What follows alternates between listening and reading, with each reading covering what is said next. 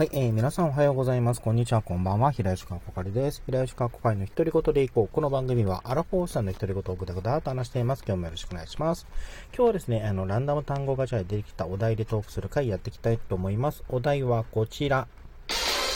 立体駐車場。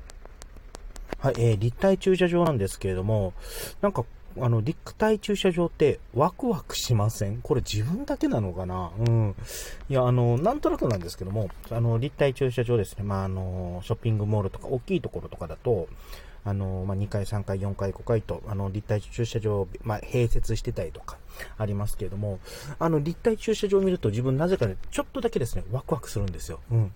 あの、なんだ、普通の平面の、その、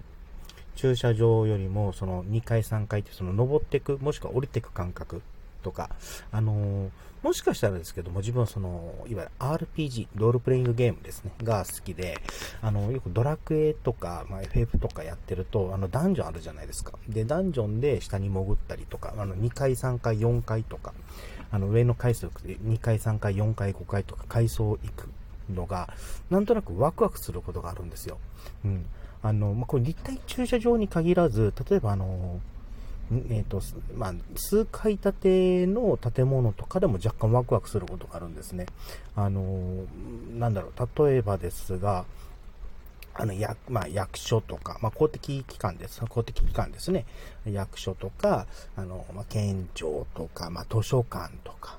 あるっていうところも、などの、えっ、ー、と、例えば上に行ったりとか下に行ったりとかすると、なんかちょっとワクワクする感覚があるんですよ。うん。多分その、あの、まあ、例えば地下、普通ね、あの、その、例えば、役所、まあ、これちょっと話、ちょっとずれるかもしれませんけども、その役所とか行った時に、普段って、まあ、行くところって大体決まっていることあるじゃないですか。例えば、なんだっけ、まあ、生活関係のが、例えば1回に集約してるんだったら、そこに基本しか行きませんけれども、例えばそれ以外のところ、例えば、えっ、ー、と、地下に、例えば食堂、あ、地下とか2階とかに、例えば食堂があるとか、他になんかあの、ホールがあって、そのホールに行くっに、あの、その別の階の別の目的のところに行くって言った時に、なんかちょっとワクワクするっていうのがあるんですけれども、なんかそういったその違う階に登るもしくは降りる時のワクワク感っていうのが、まあ、あるんですが、それが立体駐車場の方にもなんとなくあるなっていう感覚が自分にはあって、うん。で、だから、あの、車で、例えば駐車場、立体駐車場とか、とかで、あの、登ったり降りたりするときには、なんか、なんか自分、あの、一つ上の階層に住んでる、また、二階、三階に住んでるっていう感覚があってね、なんかワクワクするんですよ。もちろん降りるとき、帰るときも、あの、下に下がっていく感覚が、なんか、あの、こ、ここの目的が達成した感があって、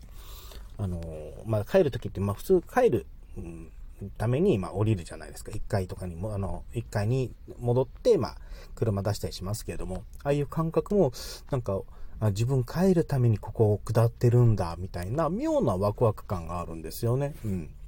あとあの、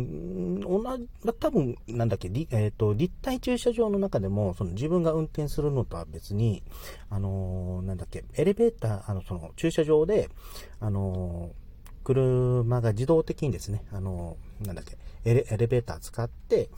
あの、まあ、エレベーターというか、エレベーター式になってて、2, 2階、3階、あのまあ、専用の駐車場があって、あと、えっと、車を、その、担当の人に預けて、でその人が、あの、ね、駐車場を使って車を止めたりすることありますけれども、あの、2階、3階とかので、